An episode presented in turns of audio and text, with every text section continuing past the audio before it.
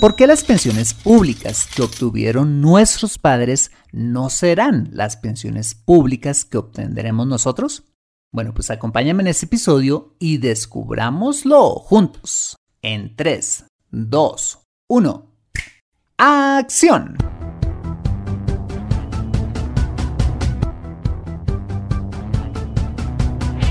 Bienvenido a Consejo Financiero el podcast de finanzas personales donde aprenderás a manejar inteligentemente tu dinero, salir de deudas, tomar buenas decisiones financieras y alcanzar una prosperidad sólida y duradera.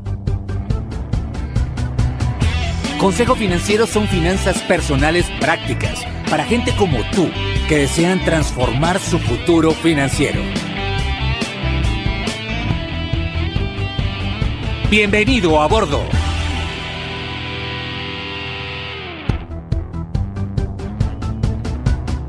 Hola, ¿qué tal? Soy Fernando Fernández y sí, esto es Consejo Financiero, tu podcast, tu programa de finanzas personales, donde aprenderás a manejar inteligentemente tu dinero, a salir de deudas, a tomar buenas decisiones financieras de consumo, ahorro e inversión y los principios para alcanzar una prosperidad sólida y duradera. Como sabes, tener educación financiera es un aspecto esencial para alcanzar tus objetivos de vida pues aunque tu profesión o área de conocimiento no sean las finanzas, todo lo que hagas en la vida involucrará dinero, por lo que necesitarás saber administrarlo inteligentemente para alcanzar cada una de tus metas financieras. En Consejo Financiero aprenderás a convertirte en un sensei de tus finanzas personales. Y como siempre te invito a visitar www.consejofinanciero.com, donde podrás encontrar este y muchos más contenidos de finanzas personales que estoy seguro van a ser de utilidad para tu vida financiera. Asimismo, te recuerdo que puedes escuchar Consejo Financiero en Spotify, Apple Podcasts, SoundCloud, Spreaker o la plataforma de podcasting de tu preferencia y encontrarme en mis redes sociales en LinkedIn e Instagram. Bueno, muy bien, y sin más preámbulos, empecemos con el episodio de hoy. Bienvenidos a bordo.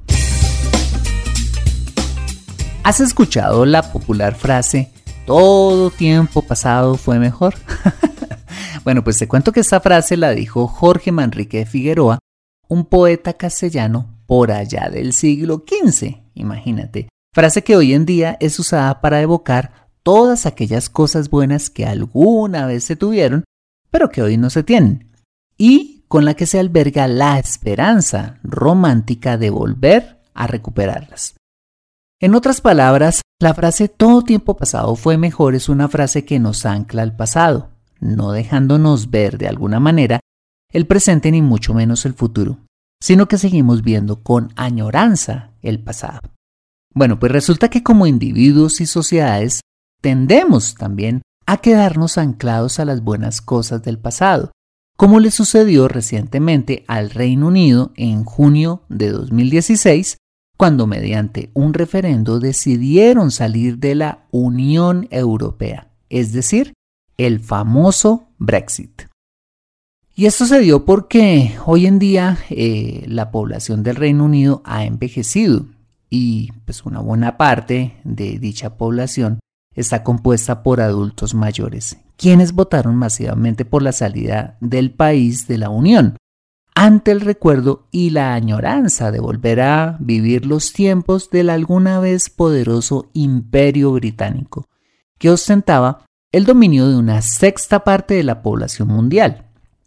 Quizás nos parezca absurdo que mediante este referendo el Reino Unido haya decidido, como decimos en Colombia, armar rancho aparte, evocando tiempos imperiales en un mundo requete diferente al que tenemos hoy renunciando a los innumerables beneficios que en el presente la Unión Europea les ofrecía. Pero es precisamente por esa tendencia como individuos y o sociedad de quedarnos anclados a los buenos tiempos a lo que los expertos atribuyen la salida de este país de la Unión Europea. Otro ejemplo de añorar los tiempos pasados fue el lema de campaña del entonces candidato Donald Trump, que por cierto le funcionó una vez para alcanzar la presidencia y fue el famoso Make America Great Again, que traduce Haz que América vuelva a ser grande, evocando también los tiempos dorados de los años 40, 50 y 60, donde los Estados Unidos de América era por lejos el país más poderoso y próspero del mundo. Si alguien se hubiera ido del planeta, digo yo, por algún tiempo, y hubiera regresado viendo a ese excéntrico personaje como presidente de los Estados Unidos, hubiera preguntado, bueno, ¿y cómo, cómo alguien como Donald Trump pudo lograr eh, ganar la presidencia? Fácil, evocando un pasado glorioso. Eso fue lo que hizo él, el cual fue copiado por millones de estadounidenses que recordaban esas épocas y vieron en Trump la esperanza viva para volver a ese viejo esplendor. Bueno, bueno, ¿y qué tiene que ver todo esto con pensiones y aún con finanzas personales? Te preguntarás. Bueno, pues porque esto mismo, guardadas las proporciones, nos está pasando en algunos países de Latinoamérica y particularmente en Colombia, mi país, donde las personas están empezando a migrar masivamente de las pensiones privadas a las pensiones públicas, ante el recuerdo y consejo glorioso de nuestros padres, quienes lograron pensionarse muy bien en el régimen público de pensiones. El problema de todo esto es que la realidad de nuestros países ha cambiado y lo que fue bueno alguna vez, en este caso las pensiones, eh, las pensiones públicas, no necesariamente serán las mejores pensiones en el futuro. Y quiero contarte el por qué. ¿Me acompañas? Bueno, para comenzar es importante explicarte que las pensiones públicas se basan en el sistema de reparto. El sistema de reparto es un sistema solidario de pensiones creado en Alemania por allá en 1886, basado en la solidaridad intergeneracional, donde los trabajadores activos pagan a través de sus cotizaciones las pensiones de los trabajadores jubilados, con la esperanza de que cuando los primeros envejezcan serán recompensados del mismo modo. En otras palabras, es un sistema donde una generación trabaja para que la anterior reciba una pensión y espera que la siguiente financie sus pensiones cuando ésta también envejezca. Para que este sistema sea sostenible y un pensionado reciba una cantidad similar a la de su último salario, se hace necesario que hayan más o menos 10 trabajadores activos para financiar la pensión de uno jubilado, o que el crecimiento de la economía genere a su vez eh, mejores salarios y a través de esto se puedan efectuar eh, mejores cotizaciones, o que el Estado saque platica a través de los impuestos para compensar la diferencia. El gran problema es que la demografía en el mundo y en nuestros países ha cambiado dramáticamente, pues claramente las familias hoy de una parte tienen muchos menos hijos que antes o no los tienen, y de otra que el número de personas en edad de jubilación ha aumentado, al punto que ya no existe esa proporción de 10 trabajadores activos por uno jubilado, sino que hoy es de aproximadamente solo 5 trabajadores por un jubilado, o quizás inferior, Sin contar que cerca del 50% de esos trabajadores en nuestros países latinoamericanos son informales, es decir, no aportan a los sistemas de pensiones. Sí trabajan, pero no aportan al sistema de pensiones. Y para completar el cuadro, se estima que para el 2040 haya una relación de solo tres trabajadores activos por cada pensionado. Bueno, ¿y qué significa esto? Que a la larga las pensiones ofrecidas por los sistemas estatales van a tender a disminuir dramáticamente, lo que hará que tengan que exigir eh, mayores contribuciones por parte de la población económicamente activa que está en ellos y que seguramente las edades de jubilación sigan aumentando. Todo esto para evitar colapsar. Y estos cambios deben venir tarde o temprano pues para compensar la insostenibilidad de los sistemas de reparto, la mayoría de nuestros gobiernos han venido sacando dinero de nuestros bolsillos para pagar las pensiones vía mayores impuestos, en proporciones verdaderamente astronómicas, como es el caso de Colombia o Brasil, donde pagar las pensiones públicas cuesta entre un 6 a un 13% respectivamente del Producto Interno Bruto. Mira, en serio, no hay bolsillo, así sea el de papá gobierno, que aguante semejante carga, y menos en el largo plazo. Y esto nos lleva a concluir que las pensiones públicas a través del sistema de reparto, que claramente fueron buenas en el pasado, no son sostenibles en el futuro, pues fueron diseñadas, ojo, en un entorno demográfico laboral muy diferente al que vivimos hoy en día y que viviremos en el futuro, lo que hace que las doradas pensiones públicas que lograron nuestros padres en el pasado no van a ser las mismas para nosotros ni mucho menos para las siguientes generaciones en el futuro.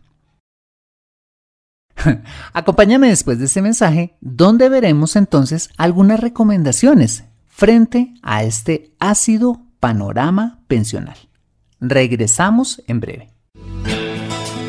¿Te gusta Consejo Financiero? Ahora puedes aportar voluntariamente desde un dólar al mes para financiar este programa. Si quieres hacerlo, solo debes ir a patreon.com slash consejo financiero y dar clic en el botón Hazte Mecenas, convirtiéndote en patrocinador oficial del programa y tener acceso permanente a mi servicio de consultas financieras Express. Gracias por contribuir a transformar vidas a través de la educación financiera.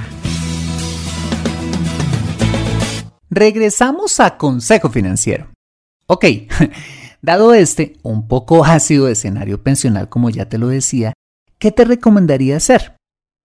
Bueno, pues en primer lugar, lo que siempre te he dicho, debes ser consciente que la responsabilidad de construir la pensión es tuya, no del Estado, simplemente porque las pensiones públicas son inviables, financieramente hablando, con las actuales condiciones económicas y demográficas, no solo en Latinoamérica, sino en todo el mundo.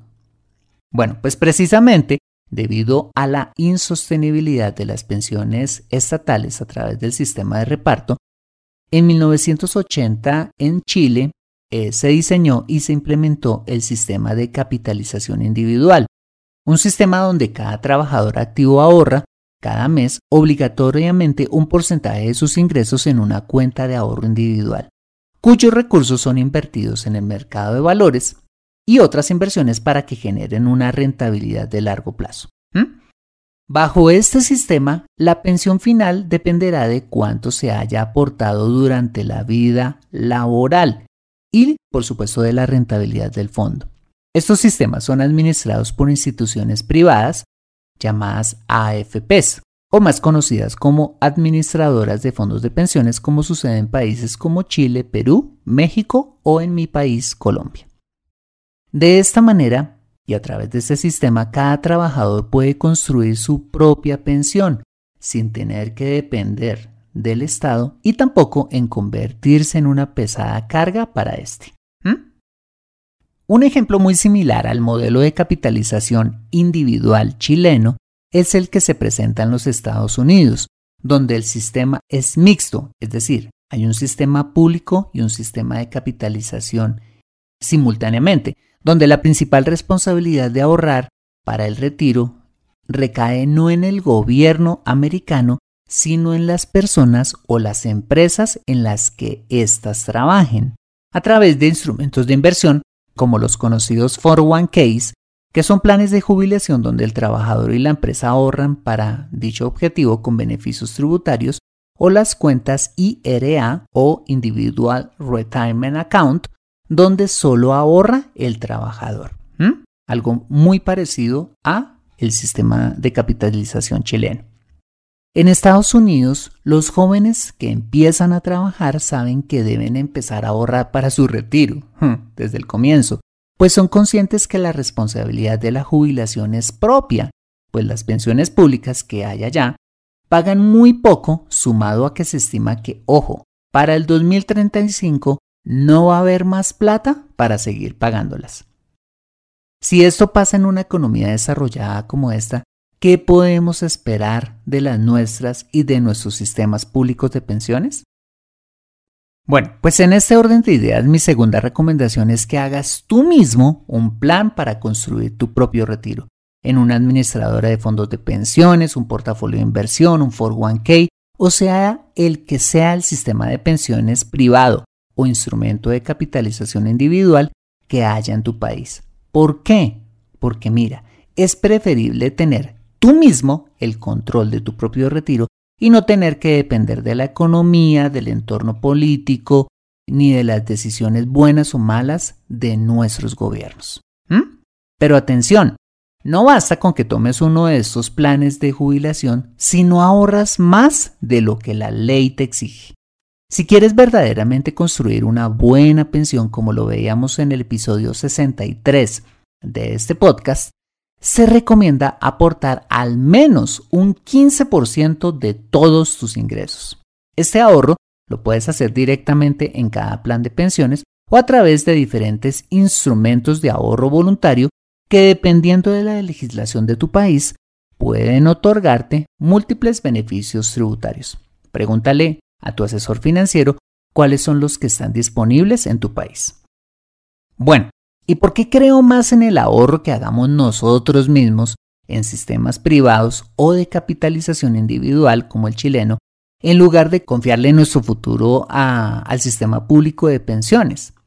Fácil, porque si hoy tienes, por ejemplo, 35 años y quisieras jubilarte, digamos, a los 65 y ahorraras tan solo 325 dólares mensuales, invirtiendo dichos fondos en portafolios de acciones que te pueden rentar un promedio el 12% anual. ¿Sabes cuánto acumularías? Imagínate, acumularías un millón de dólares en tu plan de jubilación que te garantizaría vivir dignamente el resto de tu vida. Bueno, ¿y qué pasaría? Y te lo pregunto, ¿qué pasaría si no empezaras a los 35 sino antes? Mira, acumularías una verdadera fortuna. Sinceramente, creo que esto es mejor que cualquier sistema de pensiones públicas. No obstante, y si ya te cogió un poco la tarde y estás cerca a tu edad de jubilación y no tienes el tiempo para hacer un ahorro de largo plazo, que es lo que te acabo de recomendar, quizás sea bastante sabio simular objetivamente y sin apasionamientos qué te convendría más entre el sistema de capitalización y el sistema público, con la asesoría experta, eso sí, de alguien que te pueda decir de manera completamente objetiva qué te conviene más entre ambos sistemas, teniendo en cuenta el tiempo que llevas cotizando, el monto ahorrado eh, si estás en el sistema de capitalización, mm, por supuesto tus expectativas laborales y por ende tus ingresos durante los, ojo, últimos 10 años de aportes al sistema de pensiones. Como te lo explico en el episodio número 15 de este podcast, si esperas tener una buena estabilidad laboral y con esta buenos ingresos, con excepción, podrías arriesgarte por la pensión pública. Eso sí, como vuelvo y te lo digo, como excepción estando eso sí preparado a que te puedan cambiar las condiciones con el paso de los años, debido a, como ya te lo comentaba, a la insostenibilidad financiera de este tipo de sistemas en el largo plazo. Mira, ojalá tú que me escuchas no tengas que asumir este riesgo, razón por la cual te insisto en construir cuanto antes tú mismo tu plan de retiro ahorrando diligentemente y no teniendo que depender de nadie más, salvo de tu propia disciplina. Bueno, muy bien, pues esas fueron las razones por las que creo que las gloriosas pensiones públicas que obtuvieron nuestros padres no serán las mismas pensiones públicas que obtendremos en el futuro. Pues el mundo ha cambiado y con este la necesidad de cambiar la mentalidad frente a un tema tan importante como nuestro plan de retiro. Imagínate que en los tiempos en los que se inventó la locomotora por allá en 1804, se creía que ese iba a ser el máximo invento que la raza humana podría crear y que todos los inventos que vinieran después no se compararían con este. Pero como todos sabemos, no fue así pues en 1877 se inventó el motor de cuatro tiempos que dio a luz al automóvil. Luego vino la bombilla eléctrica en 1880, la radio en 1894, los cohetes espaciales, imagínate, en 1903 y el aeroplano en 1906. Sin contar eh, los miles de inventos revolucionarios que vendrían después, como lo es el caso del Internet más recientemente en 1983. ¿Qué hubiera pasado si nos hubiéramos conformado con la locomotora y nos hubiéramos quedado en el recuerdo romántico de una máquina que eso sí, revolucionó el mundo y que en su momento fue fundamental para el esplendor y la gloria de los países que la aprovecharon? No tendría sentido habernos quedado solo con la locomotora, ¿cierto? y lo sabemos porque hoy conocemos los maravillosos inventos que vendrían después, que responderían, ojo, a las necesidades de las épocas en las que fueron inventados y que transformarían cada vez más nuestra forma de vivir. Por eso es que creo que no todo tiempo pasado fue mejor, porque lo que funciona en el pasado no necesariamente funcionará en el presente ni mucho menos en el futuro, ni en los sistemas de pensiones ni en cada aspecto de la vida, simplemente porque estamos en un mundo que cambia cada vez más rápido, que demanda de nosotros una visión que nos haga ver hacia el futuro, en lugar de quedarnos anclados en el pasado. Te dejo para terminar este episodio con la frase del político alemán Willy Brandt, que creo resume este episodio, quien dijo, el futuro no va a ser dominado por aquellos que estén atrapados en el pasado.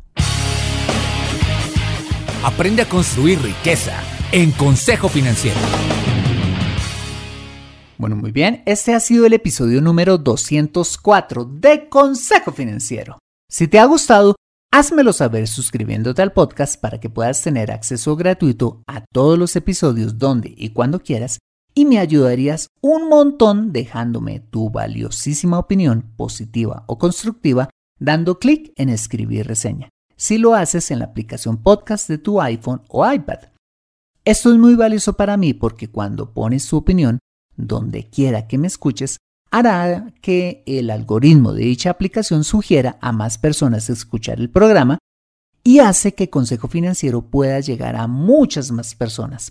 Por adelantado y de corazón, mil gracias por tu ayuda. Asimismo, te invito a compartir este episodio a través de tus redes sociales con tus contactos, familia o amigos a quienes consideres les sea útil este episodio para su vida financiera y personal. Bueno, muy bien, yo soy Fernando Fernández, tu asesor financiero y anfitrión de este programa. En la edición de este podcast, José Luis Calderón. Muchas gracias por compartir tu tiempo conmigo desayunando en la cama, en la peluquería, lanzándote en bungee jumping o donde quiera que estés y recuerda. Consejo Financiero son finanzas personales prácticas para gente como tú que desean transformar su futuro financiero. Buena semana y nos vemos con un nuevo episodio el próximo lunes a las 5 pm hora de Colombia o Perú, 7 pm hora de Buenos Aires. See you later.